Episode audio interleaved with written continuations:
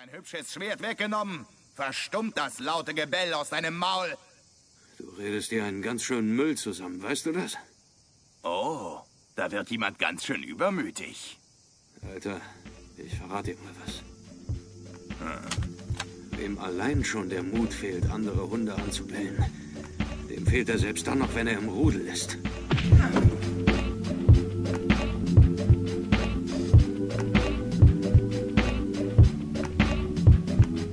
Herzlich willkommen zur fünften Episode vom Samurai Champloo Rewatch mit den Episoden 9 und 10 von Samurai Champloo. Mit den Namen Sommer der Liebe und ebenbürtige Gegner und mein Name ist Toni und mit dabei sind auch dieses Mal wieder René. Hallo, ich bin der Sommer der Liebe. und Marcel. Er ist der ebenbürtige Gegner. Was? Irgendwas mit Regen wollte ich jetzt sagen. Ich habe verstanden, der Erregende. Dieses Mal auch wieder dabei ist Tati. Hallo. Hallo, ich bin das Gras auf dem Feld. Alles klar. Ich kann mich zwar nicht erinnern, dass das äh, Folgentitel war, aber okay.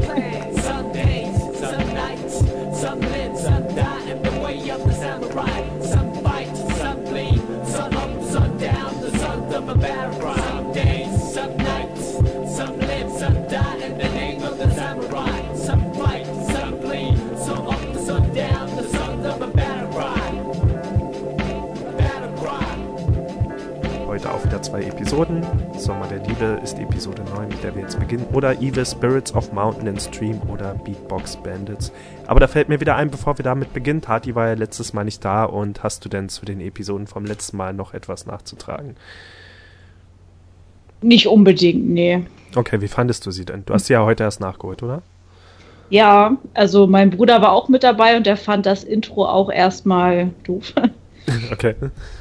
So, was ist denn da nochmal so passiert? Jetzt muss ich nochmal nachgucken. Ich bin gerade gedanklich bei den neuen beiden Episoden. Also wir alle waren uns letztes Mal einig, dass die erste Episode von den beiden nicht so gut war. Das war die mit dem Dieb, der am Ende dann getötet wird. Ja, Also stimmt. Die Geiselnahme. Das fand ich ganz komisch, ähm, weil das ja sonst immer so Happy End-mäßig ist, dass die sich da getraut haben, sage ich mal, den einfach eiskalt sterben zu lassen. Hm. Das, das fand ich krass. Das war das zweite nochmal. Krass im positiven Sinne. Ja, einmal positiv, dass die sich das, sage ich mal, trauen und das dann auch so dahinstellen. Hm. Okay. Ja, eigentlich so, ja. Und die andere Episode fanden wir eigentlich alle ziemlich gut. Das war die Episode ähm, mit dem rappenden Verehrer, der versucht, Furon Ah. zu kriegen und gleichzeitig nach Jin sucht, beziehungsweise nach einem Djinn mit einer Brille und dabei ganz viele andere. Schild noch rumkriegt. Ja. Was mich halt gewundert hat, äh, dass Fu sich gefragt hat, ob er wirklich seinen Meister umgebracht hat, aber sie hat ja schon gemerkt, dass sie da oder dass Jin da allgemein auch Leute umbringt. ja, das stimmt. Also das fand ich irgendwie so, ja, so allgemein bringt er ja Leute um, aber hm, der hat seinen Meister umgebracht, oh mein Gott, so, äh, Ja, da das habe ich mich man ja wirklich hä? nicht. Also das andere waren jetzt nur Feinde, also weiß nicht, warum sollte man sich das nicht fragen. Okay, das aber ist auch diesen ein Argument, Rapper, ja. den fand ich ultra nervig, ne? Also Okay, schade. Ah, Die erste Episode fand ich nicht so gut, aber die zweite, es ging. Okay. Nur es ging? Nicht besser? Nur es ging. Nee, nicht besser, nee. Okay. Ähm, ja, stimmt, die Sache War auch so ein Meister. bisschen klischeehaft, auch mit dieser Frau, die dann da was ins Glas getan hat, so und die ausgeraubt hat und. Aber ist dir dann auch aufgefallen, dass die extrem an die aus der zweiten Episode erinnert hat, die schon mal, also die, die äh, dort versucht hat, Mugen zu vergiften? Achso, nee, da habe ich nicht drauf geachtet. Okay. Ähm, aber das ist eigentlich nochmal ein gutes Thema, weil ich hatte Samurai Champloo auch immer als diese Serie in Erinnerung, die halt super lustig ist auf der einen Seite, aber auch immer knallhart, wenn es darum geht, einfach Leute rechts und links zu töten, egal was passiert. Und das war Ja. am Anfang halt echt der Fall. Also die Pilotepisode, da haben sie einfach so drauf losgeschlitzt und dann die, die Folge, wo dann beide als Leibwächter angestellt wurden, als Mugen dann noch rausgeflogen ist, weil er einfach dort oder nicht rausgeflogen, sondern die anderen wollten ihn dann lynchen, weil er einfach so mitten in einem Gedrängel jemanden umgebracht hat von der eigenen Seite, also bei diesen beiden Mhm. Yakuza-Stämmen und so weiter. Aber jetzt, so in den letzten Episoden, haben die echt vermieden, einfach Menschen zu töten. Also es scheint fast so, als wären die Serienmacher weich geworden. Das ist echt nicht mehr so vorgekommen, oder? Dass irgendjemand einfach getötet wurde? Und- Stimmt, da hat äh, Fu ja auch noch, Mugen war es, glaube ich, zurückgezogen. Wir greifen doch nicht einfach irgendwelche Leute an, ne? Ja. Also, Ja, das war schon ein bisschen komisch, ja. Ja. Wobei jetzt bei der einen Folge, also bei der letzten Folge, macht es vielleicht auch Sinn, weil dann der Kontrast nicht so stark wird zu dem äh, Gegenspieler, zu den ebenbürtigen Feind. ja gut, dort hätte es wirklich nicht Sinn ergeben, weil die ja auch nicht weiter gekämpft haben, aber zum Beispiel in der Folge davor war so Ja. viel Chaos, da hätte jeder einfach umgebracht werden können, ohne dass groß aufgefallen wäre, glaube ich. Ja, ich denke mal, einige von diesen, ähm, mein Gott, äh, Tengu, äh, wie ist denn jetzt nochmal? Ja. Ja, doch, Tengu waren es. Sind sie aber, ich mal, verreckt, oder? Die da die Klippe runtergestürzt sind oder keine Ahnung wo oder so. Man weiß ja nie, wo die gelandet sind, aber Na das gut, ist ja. so. Kann sein, dass die gestorben sind, aber es war auch nicht ganz so deutlich. Hat er dort Ja. hier welche getötet? Weiß Mugen hat ja im Feld da noch einmal abgeraspelt, ne? Ja, Da hat der auch Das einfach Feld alles klein gehabt, genau. Das fällt bis dann verbrannt ist und äh, ja. Okay, Ja, ist aber schon mittendrin. ja. eigentlich schon. genau. Nämlich, wie gesagt, in der Episode Sommer der Liebe und äh, in dieser Episode wollen die drei eine Grenze überqueren. Ähm, sie haben jetzt eben wirklich Edo verlassen. Wir hatten ja letztes Mal noch die Theorie, warum da dieses Mal stand das Ende oder nicht das Ende. So nach, nach den Episoden und sie sind jetzt eben wirklich in einer neuen Region angekommen, wollen also die Grenze überqueren und haben aber keinen Grenzschein dafür. Äh, zuerst wird ihnen noch ein gefälschter angedreht und dafür äh, sollen sie dann hingerichtet werden, dass sie versucht haben, so über die Grenze zu kommen. Beziehungsweise ich glaube auch deswegen, weil einer von den dreien gesucht wird und ich glaube, es wurde angedeutet, dass es Mugen ist. Aber glaube ich nicht ganz deutlich gesagt, aber da können wir gleich nochmal drüber reden. Und äh, Mugen wird dann auf eine Mission geschickt. Stattdessen er soll einen Kopf abliefern, wird davor gewarnt, dass Tengu dort in dem Gebiet unterwegs sind und ähm, währenddessen bleiben Jin und Fu gefangen, während äh, Mugen in ganz andere Geschichten verstrickt wird. Nämlich stellt sich heraus, dass diese Tengu in Wirklichkeit Kampfmönche sind, äh, die ihrerseits versuchen, dass die Region dort zu befreien oder das ganze Land ihre eigene Mission haben, dafür auch noch Marihuana anbauen. Und äh, so wird Mugen dann auch noch von denen gefangen genommen.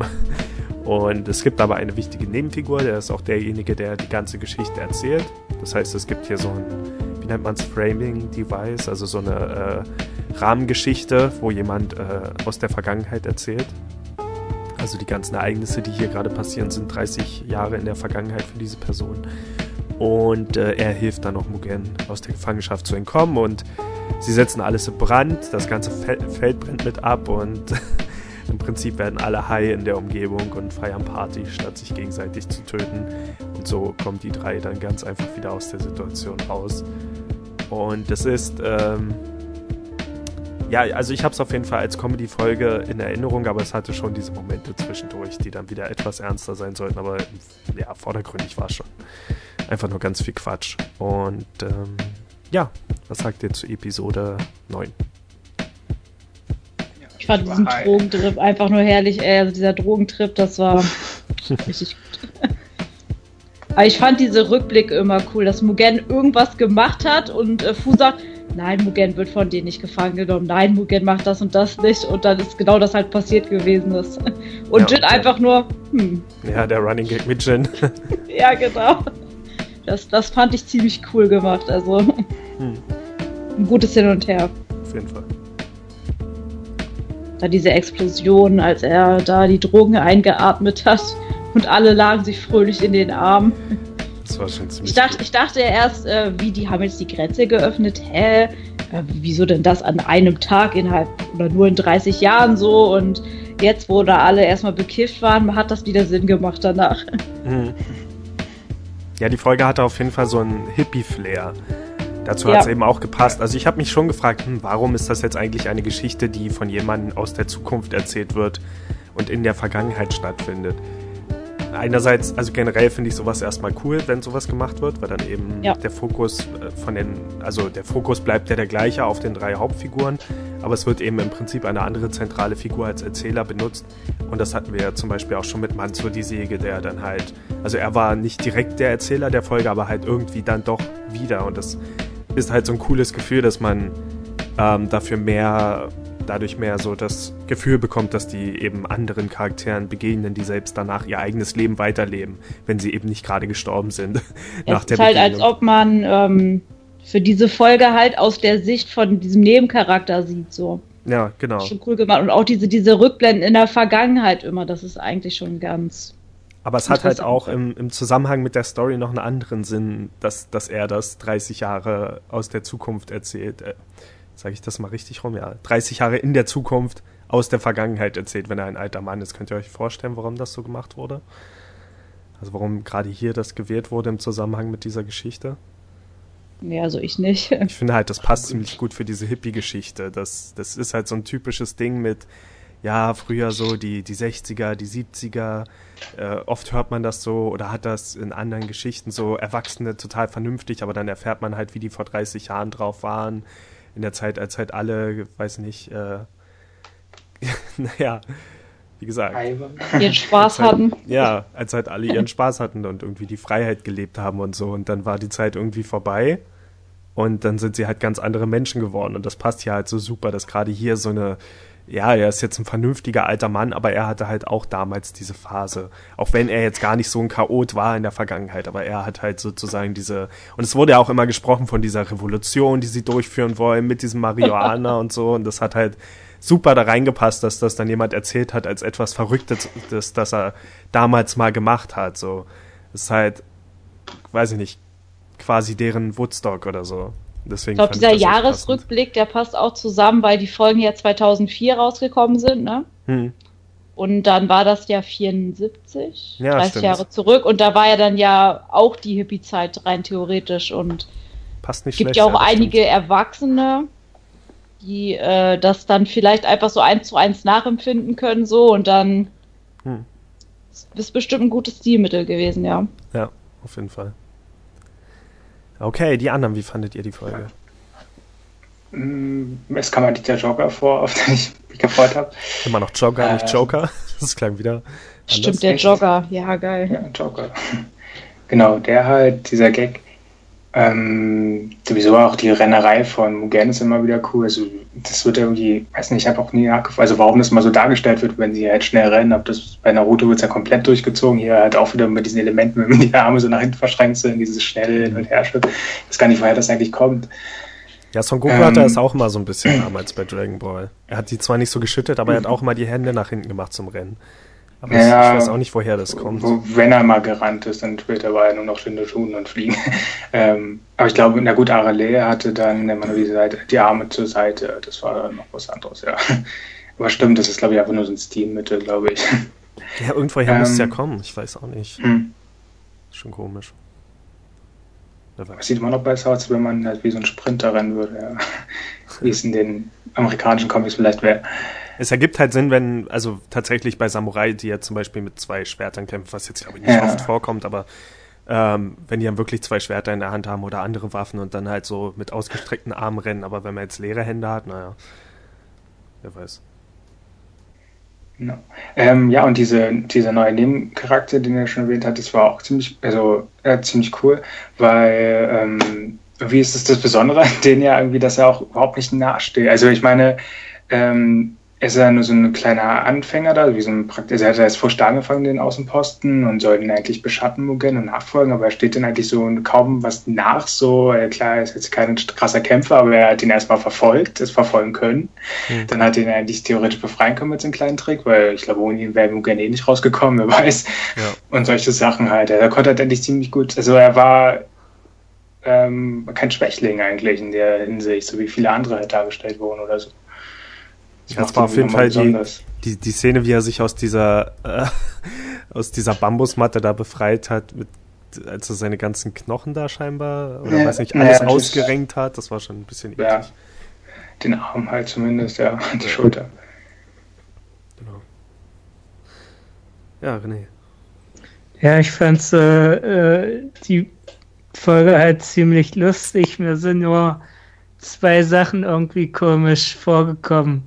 Das eine, ähm, der, der Erzähler zuerst ist es der alte Mann, der hm. halt äh, über die Vergangenheit erzählt und dann auf einmal ist es der Mann in der Gegenwart, der halt jetzt von der Gegenwart erzählt. Und da musste ich eine Sekunde nachdenken, Moment mal, wer ist denn jetzt der Erzähler? Weil die Stimme gewechselt hatte. Ach so. Ähm, und dann ja, mit den Jogger, wo, wo halt die denken, oh, jetzt kommt Mugen und dann ist es der Jogger, die Szene war herrlich. Ja, und ich jogge und das hält mich gesund. ja. Oha. Und dann fand ich noch komisch, ich weiß nicht, ob man das in Japan wirklich so gemacht hat, aber äh, Jin und Fu, die wurden ja gekreuzigt, mehr oder weniger. Hm. Das kommt mir eher so, weiß ich nicht, Abendlandmäßig vor. Ich weiß nicht, ja. ob man das in Japan gemacht hat. Das war wirklich komisch. Aber ja, gute Frage. Das würde mich auch mal interessieren, ob es halt auch in dem Sinne eine Kreuzigung war oder halt dann wirklich nur gar nicht symbolisch, sondern tatsächlich einfach nur ein Kreuz, weil es gut ist, um jemanden aufzuhängen. also hm. finde ich eigentlich auch ja, stimmt. die Frage. Theoretisch wurden ja anfangs auch damit gedroht, in diesen äh, Matten da eingerollt zu werden. Also ich habe zumindest auch so verstanden, dass sie auch so gestorben sind oder so. Aber wie war denn, wie war denn eigentlich der Stand des Christentums zu der Zeit in Japan? Marcel hat ja zum Beispiel letztens erst den, den Dings hier Scorsese-Film gesehen, oder? Ist er jetzt nochmal? Wo es genau darum ging? Ähm, jetzt fällt mir der Name nicht ein. ging es doch genau um das, nämlich Christen, die nach Japan kommen und versuchen ja, zu konvertieren jetzt. und das dann blutig auf viele blutige Sachen hinausläuft. Ja, aber ja, welche Zeitlinie? Ähm also ich glaube jetzt auch nicht, dass es hier ein christliches Symbol sein sollte, aber weiß nicht. Auch weil wir ansonsten halt, also ich meine, die sind ja in diesen Regionen unterwegs und Buddhismus scheint dort schon selbstverständlich zu sein, deswegen glaube ich jetzt nicht unbedingt, dass da aber ja, ich hätte jetzt gar nicht drüber nachgedacht, warum das eigentlich ein Kreuz ist, wo die reingehängt werden. Ist schon etwas merkwürdig. Ähm, Wir haben halt einfach nur Fu und Unterwäsche gesehen, das hat gereicht.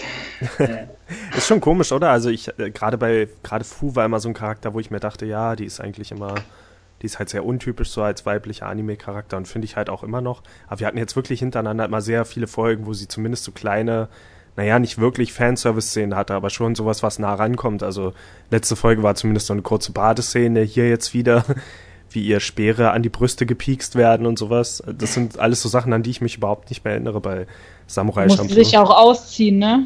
Ja, genau, und dann natürlich auch Sonst die Maler. würden auch ihre Körperöffnungen überprüft werden, oder was war das? Da überlegt sie sogar noch ganz kurz. Ja. hm. Genau. Ja, aber ich fand das auch mit diesen Matten, also die haben ja dann, wie gesagt, die wurden ja einmal festgenommen. Sowieso ist überhaupt die Anfangsszene wieder lustig, wenn sie erstmal rausfinden, äh, kein Passierschein, niemand Passierschein. Jin hat einen, aber hat ihn verloren. Äh, dann äh, kommt dieser Händler vorbei, was natürlich ja Zufall ist. Ist ja schon klar, worauf es hinausläuft und dann werden sie halt erwischt und ähm, ich fand das irgendwie auch, also die, die ganzen Grenzposten, also die, die Gefangenen, die sie getötet haben, da eingerollt haben, ähm, dann so müssen sie doch diesen einen Typen da suchen, weil sie herausgefunden hat, dass auf den Kopfgeld ja war und den hätten sie eigentlich ja nicht so töten sollen, dürfen, so erstmal ausliefern müssen.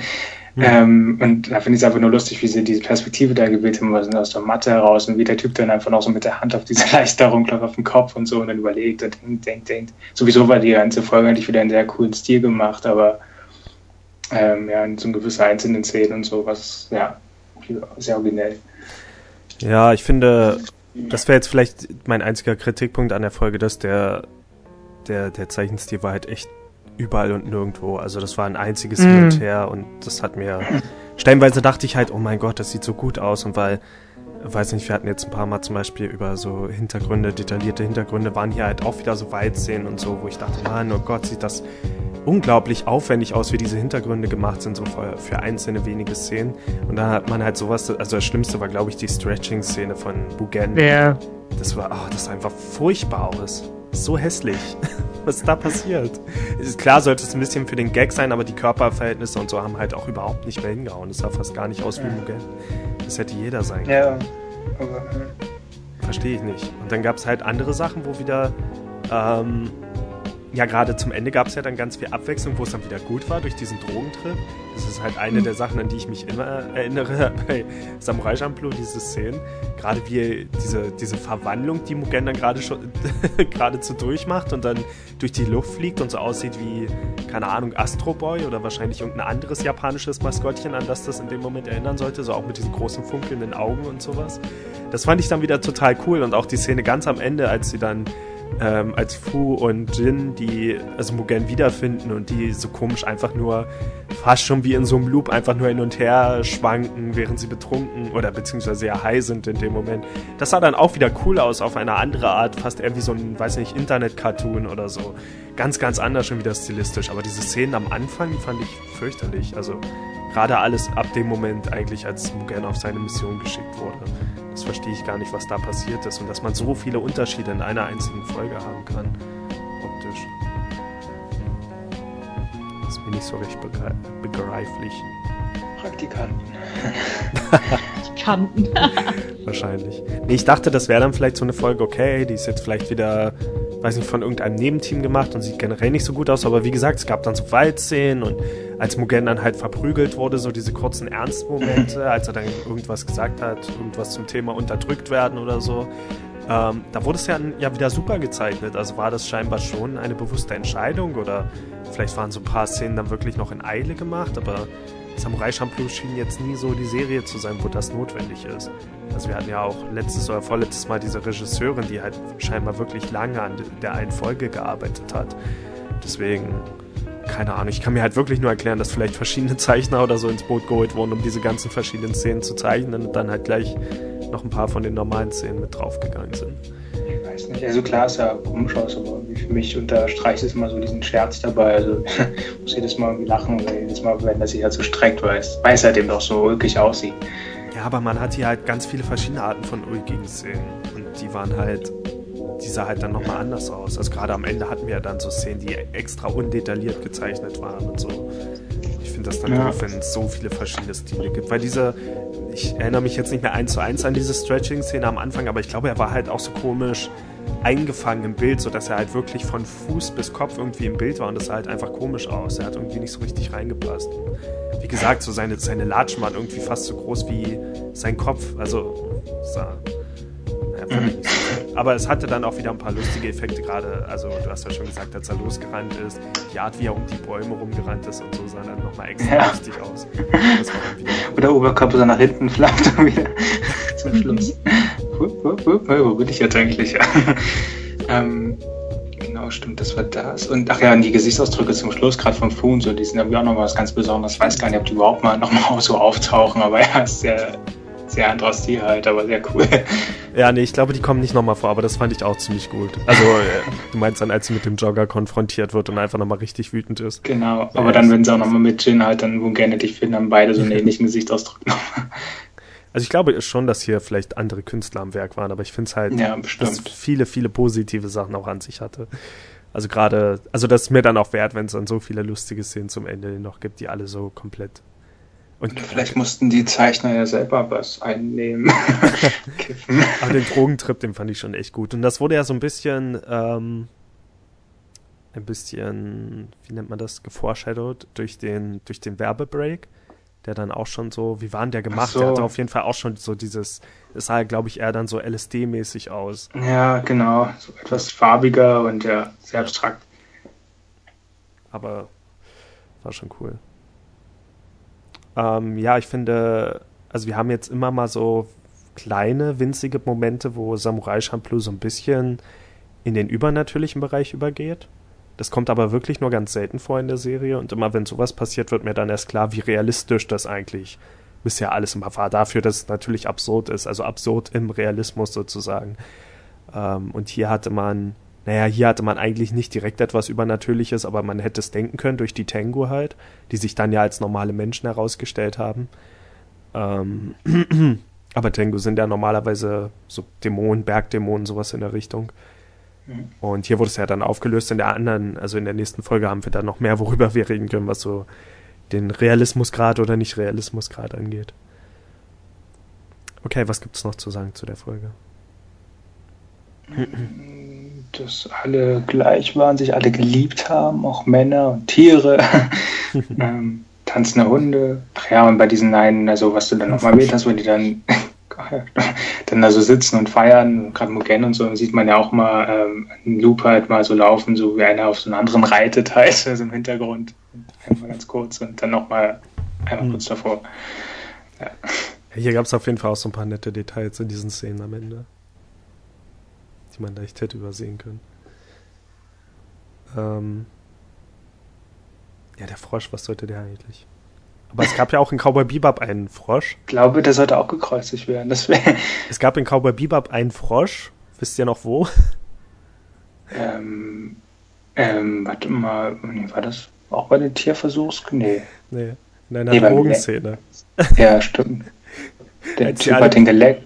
Als die alle Pilze einnehmen und, und ähm, Ah, Dings dann die Treppe hochläuft und dort oben irgendwie so ein, so ein Ach Frosch so. Das war auch ein Frosch. ja, stimmt, das war, glaube ich, wirklich ein Frosch. Ich kann Ja. mich noch an den Spruch erinnern, du blöder Fickfrosch. Ja. genau. Ähm, hier finde ich den Folgennamen dieses Mal auch im Englischen irgendwie komisch. Also Evil Spirits of Mountain and Stream passt ja, aber Beatbox Bandits? Beatbox Bandits? Ich merke gerade, dass die, dass die Folgentitel immer Alliterationen sind. Die nächste heißt dann Lethal Lunacy, Gamblers and Gallantry, The Disorders Diaries, die davor hieß eben Art of Artisation. Also sie versuchen immer Alliterationen reinzubekommen in die Titel. Und hier ist es halt Beatbox Bandits. Okay, aber das klingt ja nach der Folge davor mit den Ja. Beatboxen. Eigentlich schon. Ich weiß nicht, ob das irgendwie vielleicht Sinn ergibt im Sinne von. Na, das glaube ich jetzt nicht. Weil die halt eingewickelt sind und verprügelt werden. Beatbox im Sinne von Prügelkasten. Eigentlich nicht. Aber wer weiß. Hm. Ich glaube auch nicht. Vielleicht, wenn man alle Buchstaben verbindet, aus den Alliterationen kommt ein Wort raus. wer weiß. Vielleicht. Aber nee, hier funktioniert, funktioniert schon mit ein paar Buchstaben nicht. Season 2 coming. das hat ein zu futuristisches Datum. Wie gesagt, es gibt ja eine Second Season, die beginnt ab Folge 18. Letztes Mal hatte ich gesagt ab Folge 20, aber Folge 18 bis 26 ist dann Staffel 2. Also So, so ist ja, zumindest gelistet bei Wikipedia, warum auch immer. Vielleicht gab es da halt wirklich eine kurze Pause dazwischen oder so. Ähm, ja, ich finde, Tango fand ich eigentlich schon immer ziemlich cool, so als Widersacher, ob sie nur in Spielen vorkommen oder irgendwo anders. Ich mag diese Masken auch mit den langen Nasen und so. Ich fand die schon immer so angenehm unheimlich. Also das ganze Aussehen und wenn man dann so Szenen hat, wo halt jemand hinter dieser Maske redet, wie man hier auch hatte, also als sie in das Loch runtergucken und dann hört man halt jemand sprechen, aber man sieht die Masken, die komplett unbewegt sind.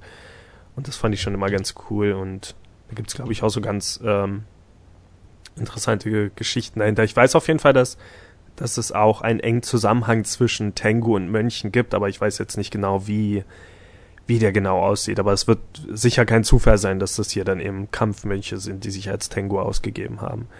Also da gibt's glaube ich, schon einen gewissen Zusammenhang. Ja, vielleicht waren es auch mal Mönche oder so, die dann halt, ja, irgendwie so, Ja, das kann sein. Die sich in den Bergen zurückziehen und dann zum Tenkus werden. Ähm, also hier direkte Übersetzung lese ich gerade, heißt Himmelshund, ist aber glaube ich aus dem irgendwie eine Mischung aus Chinesisch und Japanischem der Begriff. Und dann ergibt das wohl Himmelshund und soll wohl Macht ja Sinn zu, den, zu der Ansprache, die er gehalten hatte mit den Hunden. Ja, stimmt. Ähm, aber ja, ich mochte einfach das ganze Thema der Episode, so dieses ganze, wie gesagt, so wir bringen die Revolution, Ding und sowas. Das war schon irgendwie ganz cool. Und auch so die kurze Hintergrundgeschichte mit dem, dass sie früher halt wirklich das Land beschützt haben und jetzt einfach nichts mehr zu tun haben und nur noch glauben, das Land beschützen zu müssen. Und das ist halt so eine von vielen Hintergrundgeschichten so für, weiß nicht, böse Organisationen, die gar nicht wirklich böse sein wollen und so, die man immer mal wieder in Geschichten findet. So, okay, denen ist einfach langweilig geworden und sie glauben jetzt was Gutes zu tun und tun es eigentlich gar nicht wirklich. Okay, wollen wir weitergehen zu Episode 10? Ja. Jo. Alles klar, Episode 10 heißt wie gesagt Lethal Lunacy. Und äh, hier geht es darum, ja, die drei haben mal wieder gar nichts, weder Geld noch Hunger, doch Hunger haben sie, weder Geld noch Essen. Und sie begegnen einem Mönch, der sie dann für sich arbeiten lässt, denn er hat nur auf Arbeitskräfte gewartet und im Gegenzug äh, bekommen sie von ihm Essen. Ähm, es heißt dann, dass ein ja, ich weiß gar nicht mehr, wie, wie der Name hier war, da müsste ich nochmal nachgucken, aber es ist auf jeden Fall ein Shaolin-Schwertkämpfer, der äh, sich in der Nähe rumtreibt und andere Schwertmeister besiegt, beziehungsweise tötet, das sehen wir auch als Eingangsszene. Und natürlich ist Mugen dann derjenige, der sich der Herausforderung stellen will. tritt dann gegen diesen sehr überstarken Gegner an und bemerkt, dass der irgendwelche geheimen Kräfte hat.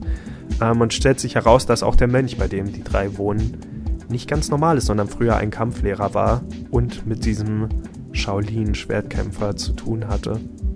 Rein zufällig. Rein zufällig, genau. Und Mugen trainiert dann für den finalen Kampf zum Vollmond und besiegt dann diesen Schwertkämpfer. Das ist die Episode 10. Wie alle, Men wie alle Aber Mönche cool dargestellt. beiden Folgen nicht normal waren. ja, genau. Komische Mönche. Eins und zwei, so hätten die Folgen heißen sollen. okay, erzählt mal, wie fandet ihr die Episode? Eigentlich mal wieder, also ja genau, das war es jetzt eigentlich, wenn wir die vorher wieder so lustig aufnehmen, so auch in Erinnerung hatten, wäre das jetzt wieder eine etwas ernstere Folge gewesen auf jeden Fall, aber dafür deutlich kampflastiger und spannender irgendwie als jetzt andere ernstere Folgen, die dann mehr auf diese Dramaturgie auslagen oder so. Hm. Ähm, aber sehr gut, also ja, dann war wieder dieses typische, also ich meine, es ist eine Samurai-Serie und jetzt kam halt doch mal öfters wieder auch dieses typische samurai also gerade am Anfang halt diese, diese klassische Samurai-Kampf-Szene vor, was wir ja schon mal aufgefasst hatten bei irgendeinem anderen Kampf mit, Zwei ja, das war mit Mugen und das- dieser, Hm. genau, das war das mit Mugen und dem Bodyguard damals. Genau. Also quasi das Genau. Gegenstück zum, zum Cowboy-Duell, aber mit Samurai. Die stehen sich gegenüber, rennen aneinander vorbei und dann einer ist getroffen und der andere nicht. Oder manchmal halt beide. Genau. Wie Cowboys, Ähm, die rennen was aneinander mir- vorbei und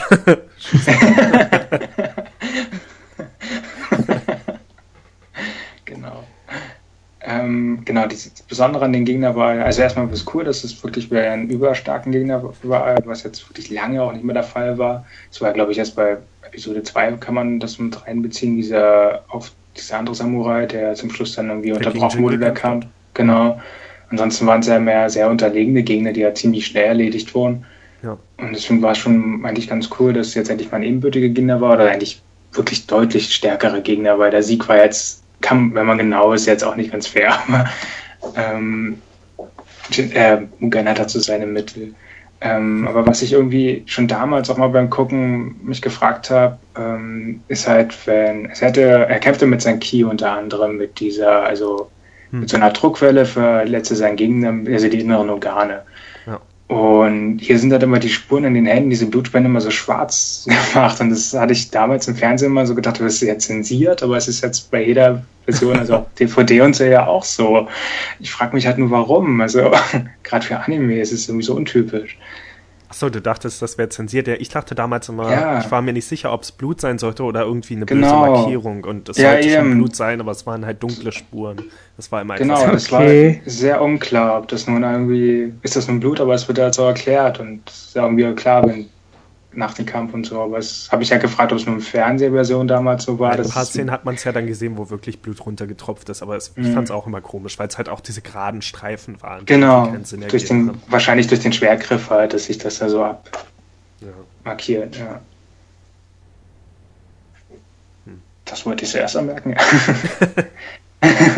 Ist auf Ja, jeden die Fall komisch, auch gerade, dass in den Händen erscheint, diese Spuren. Warum? Also wa- warum sind die Hände angegriffen? Das ergibt noch weniger Mhm. Sinn.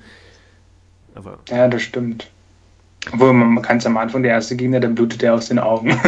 das stimmt. Man sieht ja äh, am Ende der Folge bei dem Kampf Mugen äh, gegen den Typen, da sieht das aus, als ob das Schwert vibrieren würde oder irgendwie so, Stimmt. als ob das ähm, von seinem Ki gesegnet wäre oder irgendwie so. So habe ich mir das ähm, erklärt, dass halt seine Energie durch das ähm, Schwert fließt und dann über de, in den Gegner überspringt oder irgendwie sowas. Ja. Ja. Ja, so ist es ja meistens auch bei so anderen Serien oder oder Animes so meistens dargestellt, wenn es so etwas übernatürlicher wird oder mit aufgegriffen wird. Also One Piece gibt es ja mittlerweile auch so eine Art Haki, was ist ja, ja, so mit diesen Energien und ja. Ist erklärt schon, denke ich mal, ganz gut. Aber was auch wieder lustig ist, dass diese anderen Kampfmönche davor kamen, die er dann auf dem Festland getroffen hat. Das sind die mit den drei Punkten auf der Stirn, wie Krillin aus Dragon Ball. Ja, ich musste auch sofort an Krillin denken. Ja, er ist ja dann nach China gegangen, oder? Und dort hatte das ja, gelernt. Muss das, das finde ja, ich halt interessant aus so einer äh, japanischen Perspektive, dass halt, okay, in China haben sie halt andere Fähigkeiten, die sie in Japan nicht haben. Und genau. nur dort lernt man halt solche Sachen. Das fand ich schon komisch. Und das hat man ja das erste Mal. Also ich dachte eigentlich, er soll auch Chinese sein, weil man hat es so seine, also nicht nur sein, ja doch eigentlich mhm. sein Äußeres, erstmal mit seinem Zopf, sein, seine Augen waren so bei. ja, seine, seine Augen waren halt ein bisschen durch dieses Make-up auch so gemacht und dann natürlich seine Kampfhaltung. Also als Mugen sich noch gewundert hat, warum er rumhampelt, aber das war ja eben auch so eine, Scha weiß ich nicht, Shaolin-Kampfhaltung halt wahrscheinlich, wo er das Schwert mhm. über den Kopf hält und er hat ja auch dieses, hat er ja so ein breiteres Schwert, ja. So ein ja. typisches chinesisches Schwert halt. Und ich dachte, er soll Chinese sein, aber er war ja scheinbar Japaner und hat sich dann nur wie ein Chinese gekleidet, nachdem er dort trainiert hat. Genau, wie der, äh, wie der, was war das, äh, der eine, doch der eine halt ein Japaner sein wollte. Achso, ich dachte jetzt gerade an war den... War ein Holländer, oder nicht? Holländer, so, ja, mein Gott. Ich dachte jetzt gerade an den Tom Cruise-Film. Wie heißt das? The Last Samurai? glaube ich. So. okay. Wo er dann halt quasi zum Japaner wird. Nur hier ist halt ein Japaner, der quasi zum Chinesen wird. Ich finde das übrigens immer nur mal so nebenbei gesagt interessant, wie Japaner dann halt Chinesen darstellen in Anime. Das ist immer ganz unterschiedlich. Wir gucken zum Beispiel parallel im Moment auch Darkers in Black. Ich weiß nicht, ob ihr das mal gesehen habt. Und dort ist die Hauptfigur zum Beispiel ein Chinese, aber die einzige Art, woran man es erkennt, ist halt, dass er übertrieben große Pupillen hat, irgendwie im Gegensatz zu den Japanern.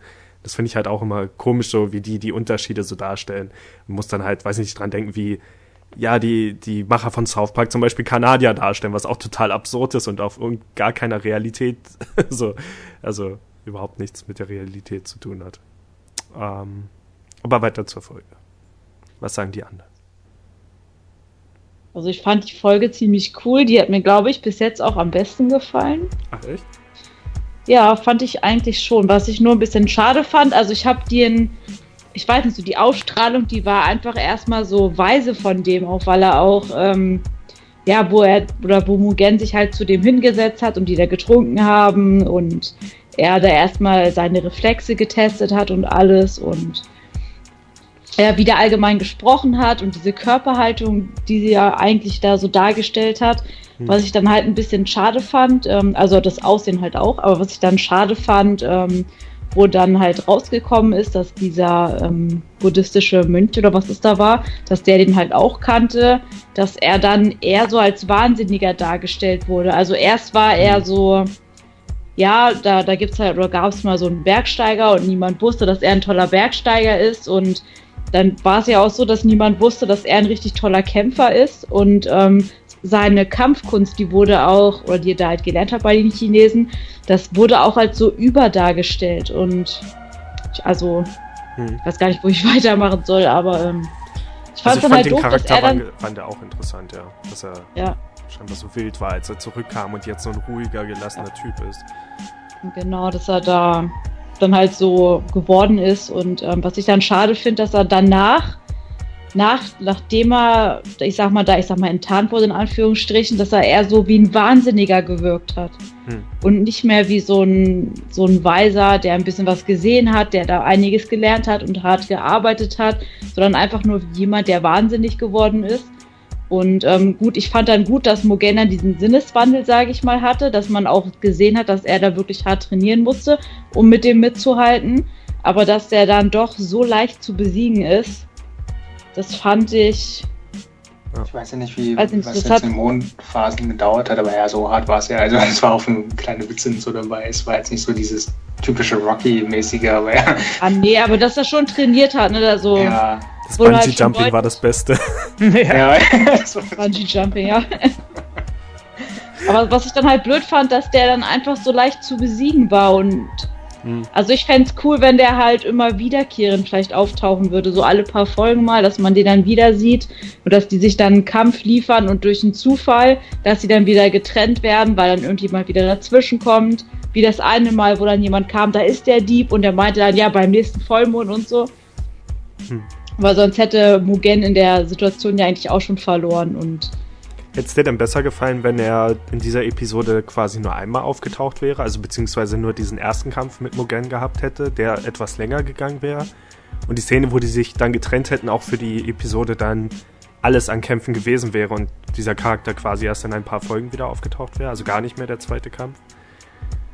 Nee, das nicht, aber ich fände es vielleicht cool, wenn dieser ebenbürtige Gegner, wenn er vielleicht gesagt hätte, ah, du hast dich aber ganz schön gemacht in den letzten, keine Ahnung, im letzten Monat oder wie, wie lange so ein Mondzyklus da dauern sollte und dass er dann sagt, wir sehen uns nochmal wieder, wenn du es noch weiter geschafft hast, damit ich äh, noch besser mit dir kämpfen kann oder so.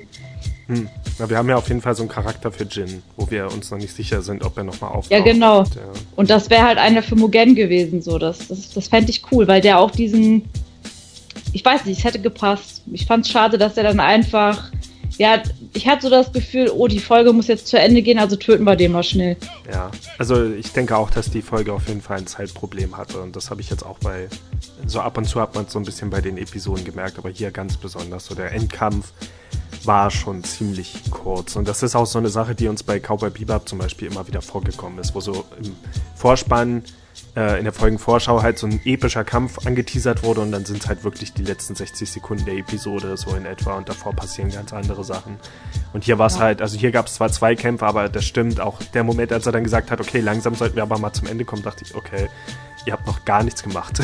ihr wart ganz kurz auf der Brücke und jetzt seid ihr unten im Wasser und das war's. Ihr habt vielleicht drei Bewegungen ja. jeder gemacht und jetzt muss die Folge leider enden und der Kampf damit auch. Das fand ich halt auch etwas schade, dass dann. Das fand ich sehr schade. Also ich äh, fand diesen Charakter einfach nur unglaublich cool gemacht. Also ich hätte ihn halt gern noch mal länger gesehen, wie dieser Assassine, der dem Jin da begegnet ist. Hm. Okay. Wo die dann ja auch nur getrennt wurden, weil er dann gesagt hat, oh, mein Auftraggeber ist jetzt tot. Und irgendwie hätte man das bestimmt auch regeln können, dass dieser ebenbürtige Gegner, dass der weggeht, um ihn später nochmal sehen zu können. Also ich glaube nicht, dass er der richtige Gegner für Mugen gewesen wäre. Also ich hätte jetzt auch nichts dagegen gehabt, wenn er am Leben gelassen worden wäre und vielleicht nochmal aufgetaucht wäre, aber ich glaube nicht, dass er der richtige Gegner dafür ist. Ich fand ihn zwar auch ganz cool, weil er eben mal was anderes konnte, aber ja, im Prinzip die ebenbürtigen Gegner sind immer noch Mugen und Jin selbst, also ja. sich gegenseitig. Das sind immer noch die beiden, die sich letztendlich töten wollen und nicht irgendjemand anderes. Ähm, ich hätte aber auch nichts dagegen, wenn man jetzt irgendwie so, wenn, wenn in früheren Episoden schon ein stärkerer Gegner angedeutet werden würde. Aber ich glaube nicht, dass es mit ihm funktioniert hätte, weil sobald man seinen Trick durchschaut hat, ist eigentlich alles über ihn gesagt. Also ich glaube jetzt nicht, dass er nochmal funktioniert hätte in späteren Episoden. Okay, René, wie fandest du die Folge?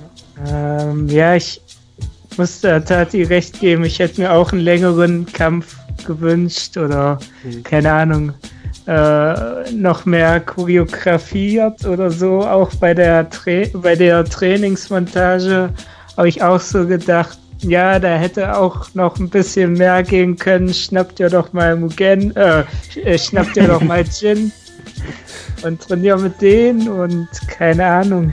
Schatten der Wikinger. Schatten der Wikinger, genau. ähm, und dann, ich fand es aber cool, dass Mugen aus irgendeinem Grund gelernt hat, auch diese Technik anzuwenden. Ja, ja. das wollte ich auch noch erwähnen. Ich fand aber Tati meinte, ihr hat nicht so gut gefallen, dass der irgendwann wahnsinnig, also dass der Charakter im Grunde nur ein Wahnsinniger war. Aber ich fand es eigentlich cool mit der Aussage vorne ran, wo er da halt diese Dämonenstory erzählt, dass er eigentlich über sich erzählt hat. Und deswegen hat mich das nicht ganz so gestört. Hm. Ähm, Bei die, dieser ich fand halt nur, das hat den Charakter wieder ein bisschen abgewertet, weißt du? Hm. Das ist das, was ich leider schade fand. Ja, schwer zu sagen. Ich finde, das war so eine typische. Also es war schon komisch, dass er halt vorher so ein extra cooler Charakter war, der halt Mugen den Saga angeboten hat. Auch da kann ich halt wieder nur auf Cowboy Bebop verweisen, wo das halt auch so ein Ding war. Nur dort war es halt nicht Sage, sondern immer jemanden Feuer anzubieten, der gerade eine Zigarette im Mund hat. Das war so dort der Klassiker. Jeder saß halt erstmal cool in der Bar und hat es gemacht und war am Ende dann halt vielleicht jemand ganz anderes oder jemand Wahnsinniges oder so.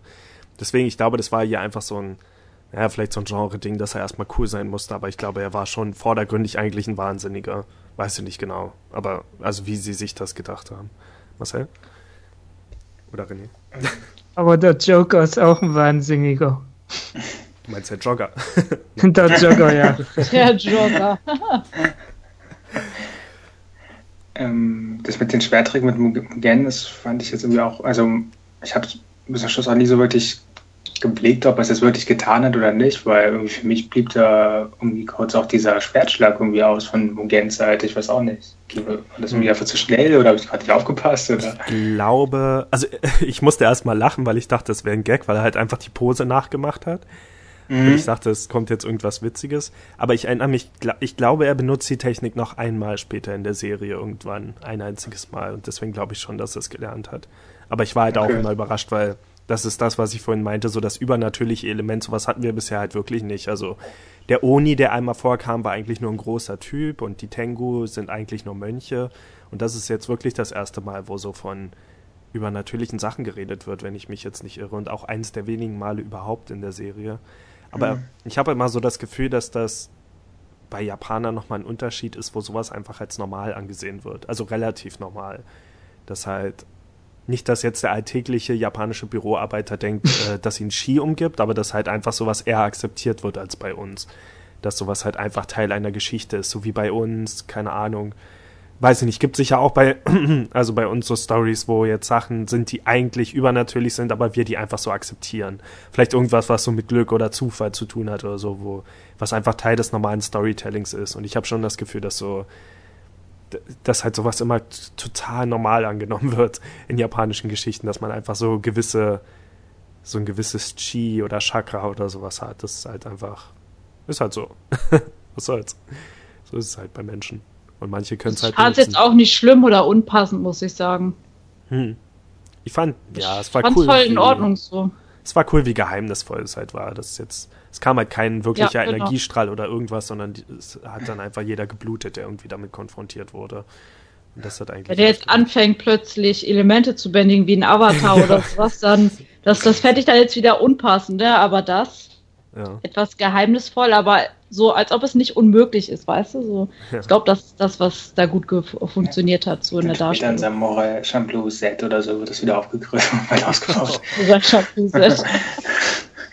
Ähm, ja, aber dann sich dieser Charakter, dieser Kampfkünstler, wie gesagt, der war talentiert, hat sich reingehängt, wurde einer der besten Schwerkämpfer und dann hat diese, hat noch diesen ähm, äh, Schiffsumbruch hat überlebt und dort hat dieses ähm, die andere Technik erfahren.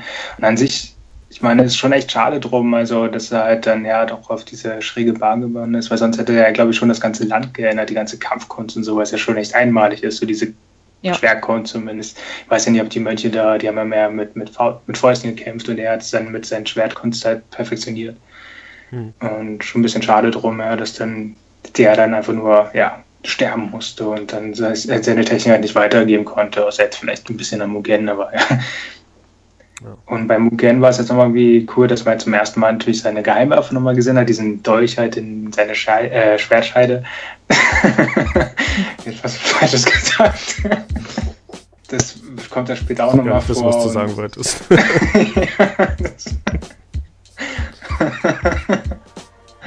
das kommt ja später auch nochmal vor und ähm, ähm, ja, ist irgendwie auch besonders. Also, weiß nicht, das macht irgendwie ganz cool, die Waffe bei ihnen. Hm. Also, sowieso dieser Trick, halt ne, noch einen Dolch da zu haben. War auf jeden Fall eine coole Idee, dass es dass die Art ist, wie er ihn am Ende besiegt. Wo dann halt auch. Ja. Er ist halt nicht einfach stärker als der andere, sondern er hat halt einfach noch einen Trick mehr, womit er ihn am Ende besiegt. Aber es war halt trotzdem der Fehler des anderen, dass er auf sowas nicht geachtet hat. Also es war jetzt kein Betrug im Kampf oder so. Der ist halt einfach hm, auf ihn zugerannt. Ja, vielleicht. Und ähm, das wirklich Gute daran war ja, dass dass es im Prinzip mit der Schwäche des Gegners gespielt hat. Wir haben ja in dem Rückblick gesehen, wie er einfach einen Kampfschüler, der am Boden lag, getötet hat. Und er hätte jetzt halt auch Mugen nicht töten müssen, der schon am Boden lag. Und er hat es halt wieder getan. Also er hat diesen unnötigen Tötungsakt gemacht, alle Vorsicht fallen lassen und dadurch hat Mugen dann gewonnen, weil er das ausgenutzt hat. Das fand ich halt cool. Also am Ende war er halt wirklich selbst schuld, dass er in dem Kampf gestorben ist. Ähm, ja, ich fand die Folge insgesamt auch ganz cool. Ich fand so in, im Gegensatz zu der Folge davor war es stilistisch. Also es sah auch wieder besser aus, die Folge. Es hatte wieder so ein paar Hochmomente und so ein paar nicht so. Also es war jetzt auf keinen Fall eine der am besten aussehenden Folge, Folgen. Das war eher so ein Durchschnittsding. Und ich fand das, ich fand also cool, dass es diesen starken Widersacher gab und dass es eine ernste Folge sein konnte, ohne zu viel Tragik darin. Ähm, und es hat ja auch ein paar lustige Momente, weiß nicht, Fu zum Beispiel, die diese Papier, diese äh, pa Papierdinger da putzt und einfach durch eins durchgreift ja. im Hintergrund und solche Sachen. Ähm, aber ich fand, dass die Folge nicht gut strukturiert war. Also der Aufbau geführt war dieser Rückblick mit dem Schüler der Großteil der Episode. Und ich glaube, daran liegt es dann auch, dass am Ende halt alles so gehetzt wirkte und dann einfach vorbei war. Weil diese Geschichte von ihm, die hätte man echt schneller erzählen können. Ich hatte das Gefühl, dass das mindestens fünf Minuten waren in so einer 20-Minuten-Episode. Und hätte man das etwas kürzer gemacht, dann wäre Mugens Training vielleicht etwas besser zur Geltung gekommen und dann halt der Endkampf auch etwas besser zur Geltung gekommen. Auch weil dieses, ich finde das schon cool, wie das hier so dargestellt ist mit diesem weißen Flimmern und so, dass es halt wirklich alt aussieht. Aber ja, das hat dann vielleicht auch so ein bisschen genervt nach einer Weile, weil es halt echt, also es hatte halt auch nochmal so viele Zeitsprünge, dieser Rückblick und ich weiß jetzt nicht, ob dieser Gegner es unbedingt verdient hätte. Er war halt einfach nur ein weiterer Gegner in einer Episode und man hätte schneller erzählen können, wie er zu dem geworden ist, was er wurde. ich meine, wir hatten das letzte Woche auch mit diesem, äh, als der Rapper Samurai Fu von seiner Geschichte erzählt, da ist das auch relativ lang, aber da ist dann halt durch den Humor wieder ausgeglichen. Hier war es halt wirklich nur, der ist dahin gegangen, dann dahin, dann kam er dahin und ich dachte, okay, sind wir nicht langsam schon am Folgenende angekommen und jetzt wollen die noch einen Kampf machen? So, das fand ich halt nicht so gut. Also, das war. Äh, ja, die Zeit hätte man echt anders einteilen können, dann wäre das vielleicht mehr zur Geltung gekommen. Vielleicht sogar den Kampf, den ersten Kampf zwischen den beiden relativ zeitig in der Episode schon machen. Also vielleicht sogar schon bevor sie anfangen, bei dem Mönch zu arbeiten, dann wäre halt ein größerer Zeitabstand gewesen zwischen den zwei Kämpfen und der zweite hätte vielleicht etwas besser gewirkt. Aber ja, ansonsten stimme ich René und Tati zu, dass halt der, der letzte Kampf hätte echt ein bisschen länger sein können. Also es wirkte halt schon fast albern, als er dann gesagt hätte, wir sollten langsam zum Ende kommen. ich meine, der Hauptteil war halt ich die beiden. auch so, hä, was soll das denn jetzt? ja, ich meine, der Hauptteil war halt, die beiden sind auf der Brücke und drücken ihre Schwerter gegeneinander und dann fallen sie, fallen oder springen runter und dann geht's halt zu Ende und das war's dann halt schon. Und gerade weil wir in früheren Teilen der Serie schon mehr verwöhnt wurden, so mit Mugens Kampfstil, war es halt schade, dass davon hier dann kaum was drin war. Vor also, allem auch das Training, was er vielleicht vorher durchlebt hat, das kam ja noch nicht mal zur Geltung, weil hm. der ja nach drei, drei Szenen ja schon tot war, der Typ da. Weiß ich nicht. Ja. Ich finde, Brücken sind auch so in, in Anime immer so ein typisches Stilmittel, um finale Kämpfe auszuführen. Kennt ihr das auch? Ich habe so das Gefühl, ja. dass viele, viele Kämpfe immer so auf Brücken stattfinden. Ist, glaube ich, auch so ein Ding auch in Rittergeschichten, aber eben gerade auch. Und das Schöne ist halt dann, ähm, dass hier auch immer diese sehr steilen Brücken gibt, die optisch immer sehr schön aussehen und dann ist halt oft Unterbrücken oder Nebenbrücken oder halt Aufbrücken und es bietet halt meist auch ein ziemlich cooles Setting für so einen Kampf, weil man nicht so leicht nach rechts und links ausweichen kann oder wegrennen und so. Ähm, mhm. Das finde ich schon gut. Ich muss nur gerade. Bei Anime fällt es mir nicht so ein, aber ich glaube halt, ja, sowieso bei ähm, japanischen Filmen oder so, ist es ja mehr Stilmittel. René? Ich wollte nur sagen, ich muss noch gerade an Cowboy Bebop denken, hier äh, Periole Fu, hm. ähm, an den, wenn man die Serie gesehen hat, dann erinnert man sich einfach an die Folge und ja, ähm, da war es, glaube ich, genau umgedreht, dass wir alle irgendwie im Kopf hatten, der hatte total die epische Backstory und dann war es in der Folge irgendwie nur 30 Minuten, äh, 30 Sekunden, 30 Minuten. Aber er hatte trotzdem eine coole Backstory, das weiß ich nicht. Ja. ja. Ähm, apropos, erinnert an Cowboy Bebop. Bei einer Sache hier musste ich echt an Cowboy Bebop denken. Das war was, das wir dort, glaube ich, auch zweimal angemerkt hatten, nämlich komische Abschiedsszenen und in dem Fall dann natürlich mit, äh, mit, mit Spike und hier dann mit Mugen, also dieses, Fu sagt zu ihm, aber denk an unser Versprechen, komm zurück und so. Und es war jetzt hier nicht ganz so übertrieben, aber wir hatten halt damals bei Cowboy Bieber diese Folgen, wo Spike einfach nur gegen so einen komischen kleinen Jungen kämpft, der nur so ein unwichtiger Nebencharakter ist, aber alle verabschieden sich so, als ob er nie wiederkommt. Und das kam halt echt mehrmals vor. Und daran musste ich hier total denken, als sich Mugen von den anderen verabschiedet hat. Nur um halt dann diesen Drei-Sekunden-Kampf durchzuführen. aber in dem Fall war es halt eher so ein Charaktermoment für Fu. Das war jetzt noch nicht so schlimm wie bei Cowboy Bebop, wo halt Spike jedes Mal losgegangen ist, um zu sterben, egal was er gemacht hat.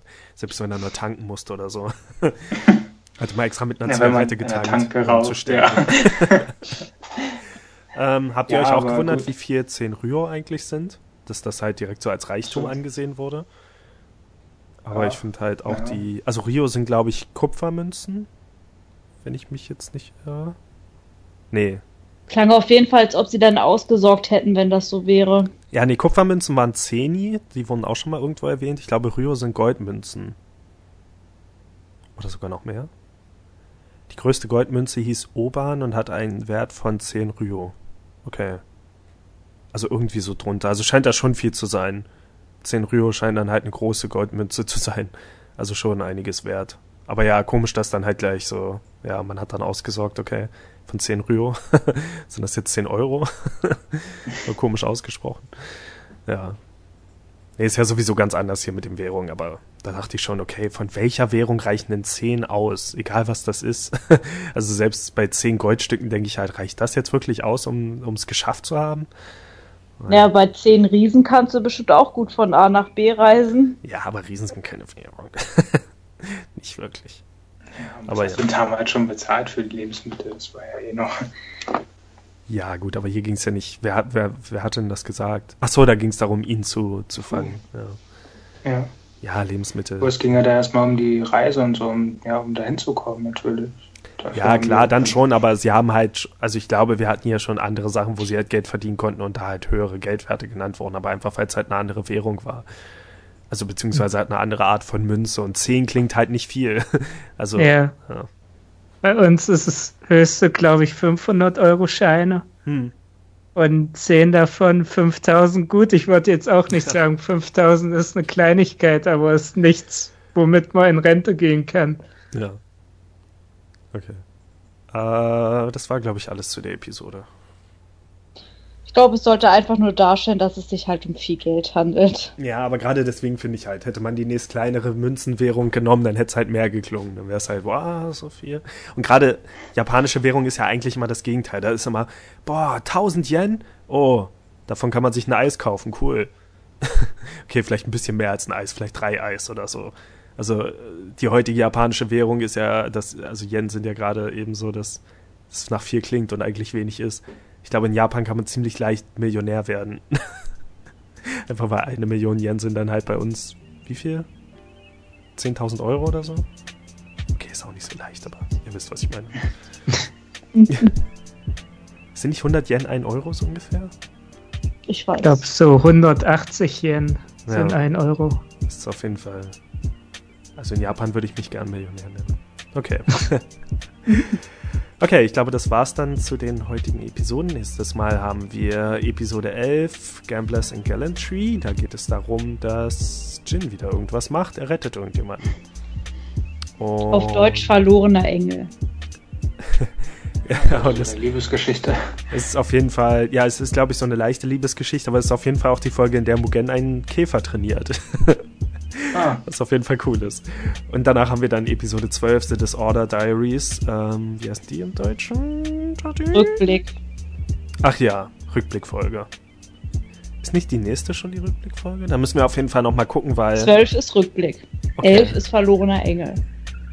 Okay, weil wir haben hier eine Doppelfolge, glaube ich, eigentlich dabei gehabt, aber es kann sein. 13, 14 ist eine Doppelfolge, das würde passen. Ach so, okay. Und danach haben wir noch 15 und dann 16, 17 und 16 und 17, da steht irgendwas mit erster und zweiter Traum. Okay. Also ich hatte überlegt, ob wir die Rückblickfolge irgendwie dann noch extra mit reinnehmen oder so, aber da danach dann halt wieder eine Doppelfolge kommt, müssen wir die Rückblickfolge, glaube ich, als vollwertige dann besprechen. Und die war, glaube ich, auch ganz ja. lustig. Also es war jetzt nicht nur Rückblick, aber vielleicht können wir ja dann selbst so ein bisschen die Zeit Wir nutzen, um zurückzublicken auf die Serie oder so. Also ausnahmsweise, wir haben es jetzt bei den anderen immer so gemacht, das irgendwie zu überspringen oder einfach mit reinzunehmen, aber hier werden wir es mal als vollwertige Episode mit reinnehmen. Die Rückblick-Episode. Okay. Bis dann. Tschüss. Tschüss. Tschüss. Ciao. Alles klar. Tschüss.